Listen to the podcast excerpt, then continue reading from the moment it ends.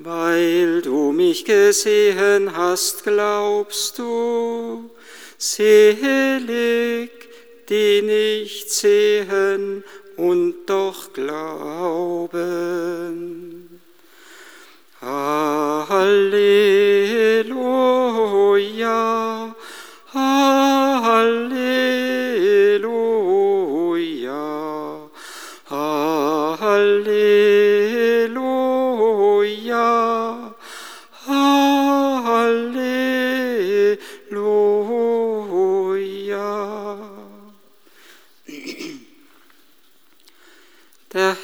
sei mit euch.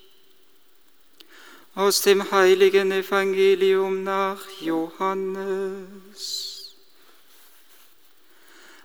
Am Abend des ersten Tages der Woche,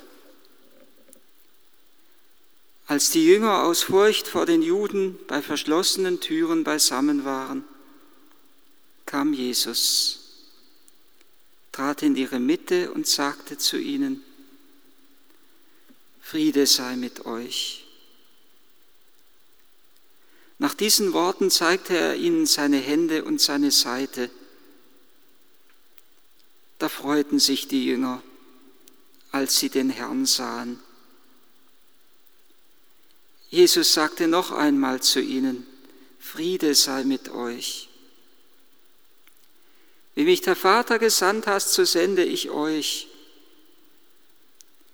Nachdem er das gesagt hatte, hauchte er sie an und sagte zu ihnen, empfangt den Heiligen Geist. Denen ihr die Sünden erlasst, denen sind sie erlassen. Denen ihr sie behaltet, sind sie behalten. Thomas, der Didymus genannt wurde, einer der zwölf, war nicht bei ihnen, als Jesus kam. Die anderen Jünger sagten zu ihm, wir haben den Herrn gesehen. Er entgegnete ihnen, wenn ich nicht das Mal der Nägel an seinen Händen sehe und wenn ich meinen Finger nicht in das Mal der Nägel und meine Hand nicht in seine Seite lege, glaube ich nicht. Acht Tage darauf waren seine Jünger wieder drinnen versammelt und Thomas war dabei. Da kam Jesus bei verschlossenen Türen, trat in ihre Mitte und sagte, Friede sei mit euch. Dann sagte er zu Thomas, Streck deinen Finger hierher aus und sieh meine Hände Streck deine Hand aus und leg sie in meine Seite. Und sei nicht ungläubig, sondern gläubig. Thomas antwortete und sagte zu ihm, mein Herr und mein Gott. Jesus sagte zu ihm, weil du mich gesehen hast, glaubst du. Selig sind, die nicht sehen und doch glauben. Noch viele andere Zeichen hatte Jesus vor den Augen seiner Jünger getan, die in diesem Buch nicht aufgeschrieben sind. Diese aber sind aufgeschrieben, damit ihr glaubt, dass Jesus der Christus ist, der Sohn Gottes. Und damit ihr durch den Glauben Leben habt in seinem Namen. Evangelium unseres Herrn Jesus Christus. Lob sei dir, Christus. Halleluja, Halleluja, Halleluja, Halleluja.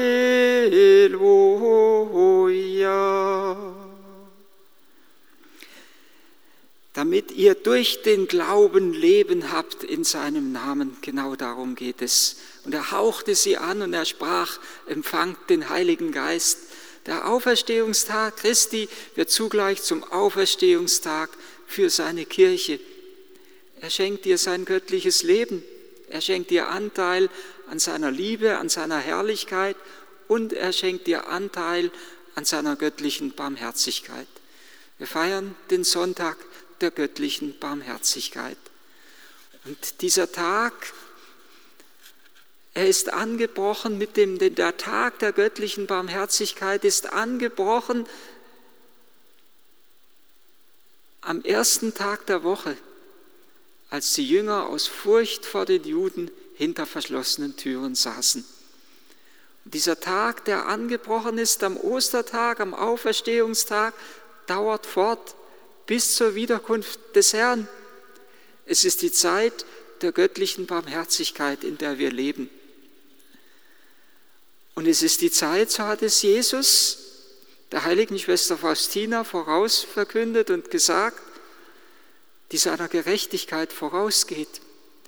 Bevor er in seiner Gerechtigkeit kommt, kommt er in der Barmherzigkeit und er wartet darauf, dass wir ihn berühren, so wie der heilige Thomas ihn berührt hat. Und dass wir so überwältigt werden von ihm, dass seine Göttlichkeit, seine göttliche Barmherzigkeit auch in unseren Herzen anbricht. Die Auferstehungschristi, so hat es Raniero Cantalamessa gesagt, ist eine Schule der Barmherzigkeit. Am Ostertag können wir lernen, was Barmherzigkeit ist. Jesus tritt in den Kreis seiner Jünger, nicht indem er anklagt, noch nicht einmal mit dem, indem er fragt, wie seid ihr nur dazu gekommen, mich allein zu lassen, mich zu verlassen? Er macht keine Vorwürfe, er macht keine Anklage, sondern er sagt nur Friede. Und so als könnten sie es immer noch nicht glauben, sagt er noch einmal zu ihnen, Friede sei mit euch. Und er zeigt ihnen seine Hände und seine Seite. Und die Wunden des Erlösers sind so etwas für Christus wie sein Personalausweis, seine Identitätskarte, etwas, das seine Identität anzeigt. Ich bin es selbst, sagt Jesus der Auferstandene an anderer Stelle zu seinen Jüngern. Fasst mich doch an, sagt er dort. Kein Geist hat Fleisch und Knochen, wie ihr es an mir seht. Jesus zeigt sich den Jüngern und er macht sich für sie berührbar. Er selbst ist in seiner Person das Ursakrament.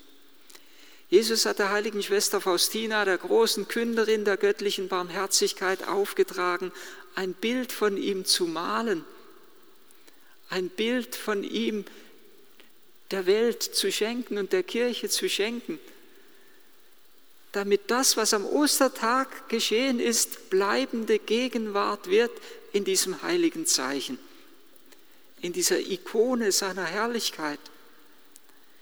Er selbst ist das Ursakrament. Ein Sakrament ist immer ein sichtbares Zeichen einer unsichtbaren Gnade. Das sichtbare Zeichen ist sein Leib, die unsichtbare Gnade ist sein Geist. Er zeigt ihnen seine Hände und er zeigt ihnen seine Seite. Und er lässt sich berühren von Thomas. Er sagt ausdrücklich, streck deinen Finger auch hierher aus und sieh meine Hände.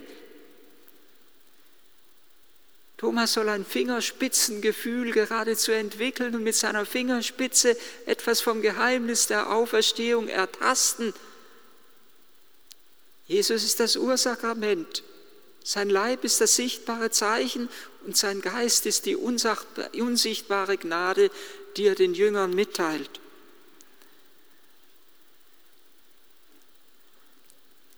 Und die heilige Schwester Faustina hat uns das wunderbare Gedicht hinterlassen über die göttliche Barmherzigkeit, das wir gerade am Sonntag der göttlichen Barmherzigkeit besonders in Erinnerung rufen, uns in Erinnerung rufen können, wo, Jesus, wo, sie, wo sie geradezu uns im Auftrag des Herrn zusagt, das Innerste göttlicher Barmherzigkeit steht für uns offen. Das Innerste der göttlichen Barmherzigkeit steht für uns offen. durch Jesu Leben ausgestreckt am Kreuz. O Sünder, zweifle und verzweifle nicht, trau dem Erbarmen, denn auch du kannst heilig werden. Das Innerste göttlicher Barmherzigkeit steht offen für uns und das Innerste der göttlichen Barmherzigkeit, das ist nicht irgendeine göttliche Qualität, sondern das Innerste seiner Liebe ist der Heilige Geist. Er ist ausgegossen in dem Strom, der ausgeht aus seinem Herzen. Aus seinem Inneren werden Ströme lebendigen Wassers hervorfließen, sagt Jesus. Das sagte er, so fügt der heilige Evangelist Johannes hinzu, vom Heiligen Geist, den alle empfangen sollten, die an ihn glauben. Der Ostertag fasst das ganze Heilsereignis zusammen.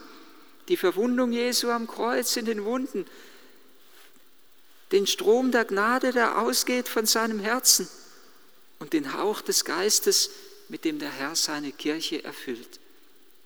Und es gibt eine Voraussetzung dafür, dass wir Gottes Erbarmen begegnen und Gottes Barmherzigkeit empfangen können. Und die Voraussetzung dafür ist, dass wir ihm vertrauen. Deshalb hat Jesus auch der heiligen Schwester Faustina den Auftrag gegeben, unter dem Bild, das ihn darstellen soll in seiner göttlichen Barmherzigkeit, die Aufschrift anzubringen, Jesus, ich vertraue auf dich. Das Vertrauen ist die Voraussetzung dafür, dass wir Gottes Barmherzigkeit begegnen können und erfahren können. Sonst geht es uns wie dem heiligen Thomas, der ganz klar und deutlich, aber auch ganz ehrlich formuliert hat, wenn ich nicht Mal, das Mal der Nägel an seinen Händen sehe und wenn ich meinen Finger nicht in das Mal der Nägel und meine Hand nicht in seine Seite lege, glaube ich nicht. Wir haben schon oft bedacht, dass wir das griechische Wort für Glauben auch mit dem Wort Vertrauen übersetzen können. Dann vertraue ich nicht. Und Jesus tut alles. Er, stellt, er, er macht sich verfügbar für den heiligen Thomas. Er tut alles, um Thomas und uns zum Glauben und zum Vertrauen zu führen. Der Ostertag, der, Ostertag, der Auferstehungstag Christi ist der Tag der Erweckung der Seelen wo Jesus uns zu neuem Leben erweckt. Zunächst die Jünger und acht Tage darauf auch Thomas.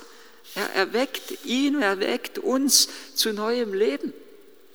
Jesus als der Auferstandene wirkt fort in seiner Kirche und durch die Kirche.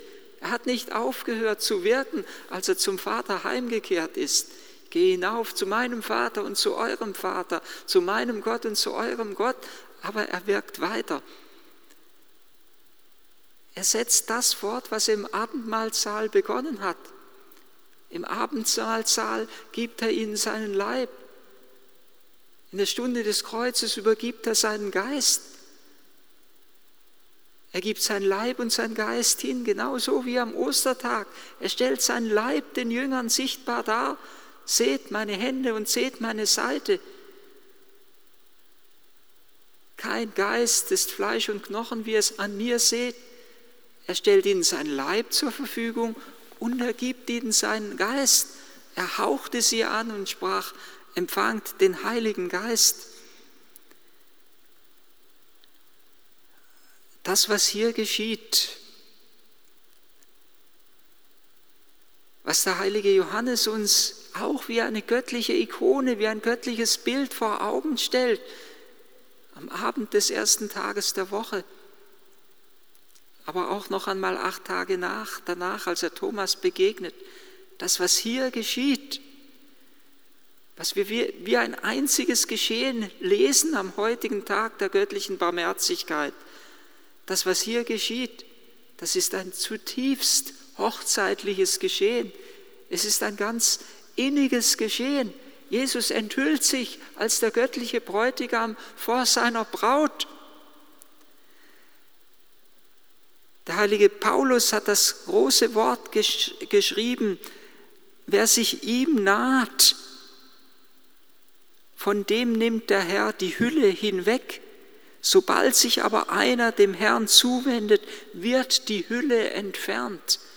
Die Hülle, damit spielt der heilige Paulus an, auf das wieder, wie Mose, wenn er vom Berg herabgestiegen ist, sein Antlitz verhüllen musste, weil es Licht ausgestrahlt hat, so dass es die Gläubigen, das Volk Gottes geblendet hat. Er hat sich verhüllt. Und der heilige Paulus sagt, so liegt eine Hülle oftmals über uns und über Israel, dass wir, dass wir Jesus noch nicht erkennen können. Und Jesus nimmt die Hülle weg, dass wir ihn erkennen. Am Ostertag nimmt er die Hülle weg, acht Tage darauf nimmt er die Hülle weg für Thomas, dass er zur Erkenntnis, wie es wiederum so wunderbar der heilige Paulus formuliert, dass er zur Erkenntnis des göttlichen Glanzes auf dem Antlitz Christi gelangt, dass wir, so sagt es Paulus, zu der Erkenntnis des göttlichen Glanzes auf dem Antlitz Christi gelangen können. Es ist ein hochzeitliches Geschehen. Jesus enthüllt sich, er offenbart sich, er nimmt die Hülle hinweg, er zeigt nicht nur seine Hände, er zeigt auch seine Seite. Dazu muss er seinen Oberkörper frei machen. Er zeigt seine Seite oder er lässt sie, wie es in unseren Bildern, auch im Bild vom barmherzigen Jesus zum Ausdruck kommen. Er lässt das Gewand transparent werden. So wie der Bräutigam sich enthüllt vor der Braut, so enthüllt sich Jesus vor seiner Kirche, vor den Jüngern. Und indem er sie anhaucht und ihnen den Geist einhaucht, wendet sich Jesus in innigster Weise seinen Jüngern zu. Es ist wie ein Kuss der Liebe, der sich hier ereignet. Der Kuss des Erlösers. Und mit diesem Kuss teilt er ihnen sein göttliches Leben mit. Haucht er ihnen seinen Geist ein, gibt er ihnen Anteil an seinem göttlichen Leben. Es ist ein zutiefst hochzeitliches Geschehen. Da freuten sich die Jünger, dass sie den Herrn sahen. Sie freuen sich, weil sie aus der Traurigkeit in die Freude hinübergelangt sind, weil sie aus der Hoffnungslosigkeit neuen Mut schöpfen, weil sie aus der Lähmung in die innere Dynamik, die ihnen der Heilige Geist verleiht, hineinkommen. Es ist ein inniges Geschehen zwischen Bräutigam und Braut. Und die Braut, die wird sichtbar nicht nur in den Jüngern, sondern auch in Thomas. Sie wird sichtbar in seinem Wort, sie wird hörbar, was die Braut tut und was die Braut sagt, wird deutlich in dem Wort des heiligen Thomas, wo er sagt, mein Herr und mein Gott. Was dieses Wort bedeutet, hat ja in einzigartig schöner Weise der heilige Bruder Klaus zum Ausdruck gebracht in seinem Gebet der Hingabe, wo er sagt, wo er dieses Wort, mein Herr und mein Gott, ausdeutet und fortführt und entfaltet, indem er betet, mein Herr und mein Gott, nimm alles von mir, was mich hindert zu dir, nimm die Hülle von mir, nimm die, reiß die Mauer nieder, die mich von dir trennt, nimm die Sünde von mir, nimm das von mir, wo ich wie gelähmt bin, auf mich selbst zurückgeworfen bin, wo ich gefangen bin im Teufelskreis des Bösen. Nimm alles von mir, was mich hindert zu dir und gib alles mir, was mich fördert zu dir und nimm mich mir und gib mich ganz zu eigen dir. Es ist ein zutiefst hochzeitliches Geschehen, was sich hier ereignet. Und Jesus sagt, dass das Innerste seiner Barmherzigkeit an diesem Barmherzigkeitssonntag für uns offen steht. Und das Innerste, das ist der Heilige Geist, den er allen geben wird, die an ihn glauben oder wie wir es eben wieder übersetzen könnten, die ihm vertrauen. Und wir antworten mit den Worten, die Schwester Faustina uns geschenkt hat. Jesus, ich vertraue auf dich. Weil wir wissen, nur so kann seine Barmherzigkeit uns geschenkt werden und seine Barmherzigkeit uns ganz erfüllen. Aus seinem Innern werden Ströme lebendigen Wassers hervorfließen. Und der Prophet Ezechiel hat es ja schon vorausgeschaut in dem geheimnisvollen Bild von der Tempelquelle, wo er in einer Vision eine Quelle aus der rechten Seite, von der rechten Seite des Tempels hervorfließen sieht. Und das Sonderbare und Wunderbare an dieser Quelle ist, dass sie nicht im Laufe der Zeit, je weiter sie fließt, je, mehr, je weniger wird und versickert und verströmt und versiegt, sondern dass sie zunimmt, dass sie breiter wird und tiefer wird und größer wird. Aus seinem Inneren werden Ströme lebendigen Wassers hervorfließen. Das sagte er vom Heiligen Geist, den alle empfangen sollten, die ihn empfangen. Seine göttliche Barmherzigkeit soll uns geschenkt werden im Heiligen Geist. Und der Strom wird weiter und tiefer und schöner und größer, wenn wir uns mitreißen lassen von diesem Strom und wenn wir selber für andere zu einer Quelle der göttlichen Barmherzigkeit werden. Und nichts soll uns mehr im Weg stehen, dass der Herr die Hülle hinwegnehmen kann, dass er die Mauer niederreißen kann. Und deshalb gewährt uns die Kirche ja auch auf diese Verheißungen des Herrn hin am Sonntag der göttlichen Barmherzigkeit einen vollkommenen Ablass. Und keiner braucht Sorge und Angst haben, diesen Ablass heute nicht empfangen zu können. Auch dann nicht braucht er Sorge und Angst haben, wenn er heute nicht an den Sakramenten teilnehmen kann, obwohl er es ja gerne würde. Zu einem Ablass gehören ja immer drei Dinge. Die Eucharistie, die Beichte, das Gebet nach Meinung des Heiligen Vaters und noch das vierte, das sogenannte Ablasswerk. Am heutigen Tag der göttlichen Barmherzigkeit lädt die Kirche uns ein, an einer Andachtsübung teilzunehmen zur göttlichen Barmherzigkeit. Wenn uns das nicht möglich ist, die Kirche in ihrer Weisheit hat das schon vorgesehen, dass das einmal kommen könnte, sei es, dass wir krank sind oder eben jetzt verhindert sind, dadurch, dass keine öffentlichen Gottesdienste stattfinden können, dann hat sie gesagt, dann sollen wir ja wenigstens in der Kirche vor dem allerheiligsten Sakrament das Vaterunser und das Glaubensbekenntnis beten und eine Anrufung zur göttlichen Barmherzigkeit. Und wenn es nur der Ruf ist, göttliche Barmherzigkeit, ich vertraue auf dich. Und wenn uns auch das nicht möglich ist, weil wir nicht in die Kirche gehen können, dann sollen wir wenigstens zu Hause uns mit denen verbinden, die sich dieser Andachtsübung hingeben, uns im Geiste wenigstens, wenigstens in die Kirche begeben oder uns vor ein Bild des Göttlichen, des barmherzigen Jesus begeben und dort ein Glaubensbekenntnis und ein Vaterunser beten. Und selbst dann, wenn wir die Sakramente nicht empfangen können, ist es uns möglich, den vollkommenen Ablass heute zu empfangen. Wenn wir nur uns den Vorsatz fassen, sobald es wieder möglich ist, das Sakrament der Eucharistie und der Buße empfangen zu können. Nichts soll uns im Wege stehen. Deshalb gibt es den Ablass, damit wir Gottes erbarmende Liebe an uns erfahren und selber für eine Quelle der Barmherzigkeit werden für andere. Und im Grunde genommen lädt uns die Kirche damit ein, nichts anderes zu tun als das, was der heilige Thomas getan hat als er die Wunden des Erlösers berührt hat, die zu Quellen der göttlichen Barmherzigkeit geworden sind. Was ist so einfach, so fragt es Urs von Balthasar, im Hinblick auf dieses wunderbare Geschehen, wo Thomas die Wunden des Erlösers berührt und sein Glaubensbekenntnis spricht, was zugleich ein Akt der Hingabe ist, mein Herr und mein Gott. Was ist so einfach, fragt Balthasar, und so süß, als der Liebe die Türe zu öffnen. Was ist so leicht, als in die Knie zu gehen und zu sagen, mein Herr und mein Gott.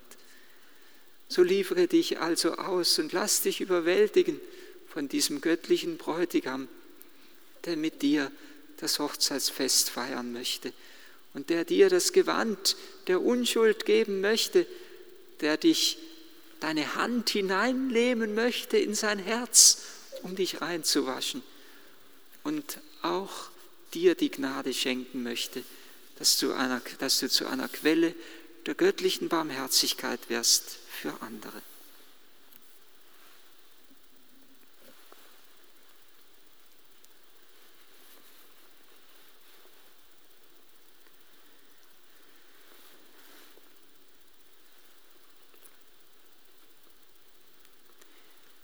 Jesus Christus, so danken wir dir für deine Barmherzigkeit Und mit der heiligen Schwester Faustina beten wir, o unbegreifliche und unergründliche Barmherzigkeit Gottes.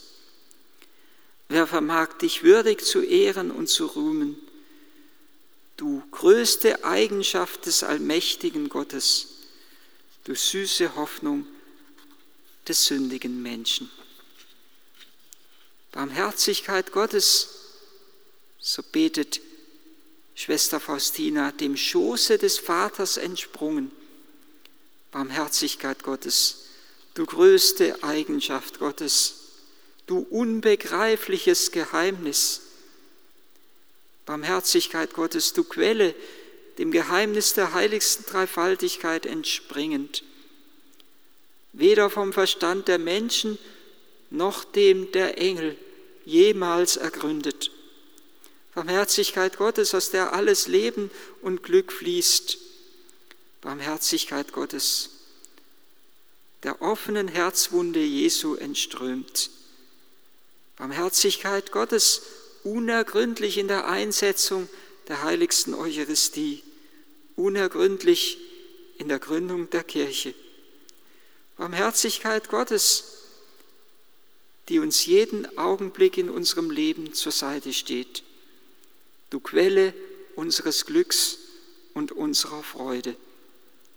Alles krönend, was ist und sein wird. Barmherzigkeit Gottes, in die wir alle versenkt sind.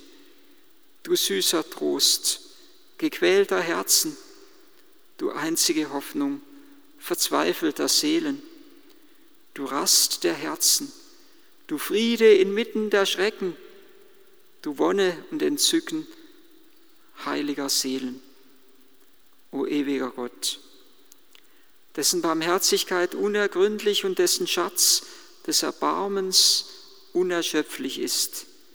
Schau gnädig auf uns und vermehre in uns deine Barmherzigkeit, damit wir in schweren Zeiten nicht verzweifeln und nicht mutlos werden, sondern uns mit großem Vertrauen deinem heiligen Willen hingeben, der die Liebe und das Erbarmen selber ist. Schließt euch zusammen zu einem Loblied, ihr Sterne, Erde und Meere und singt gemeinsam und lieblich von der unergründlichen Barmherzigkeit Gottes.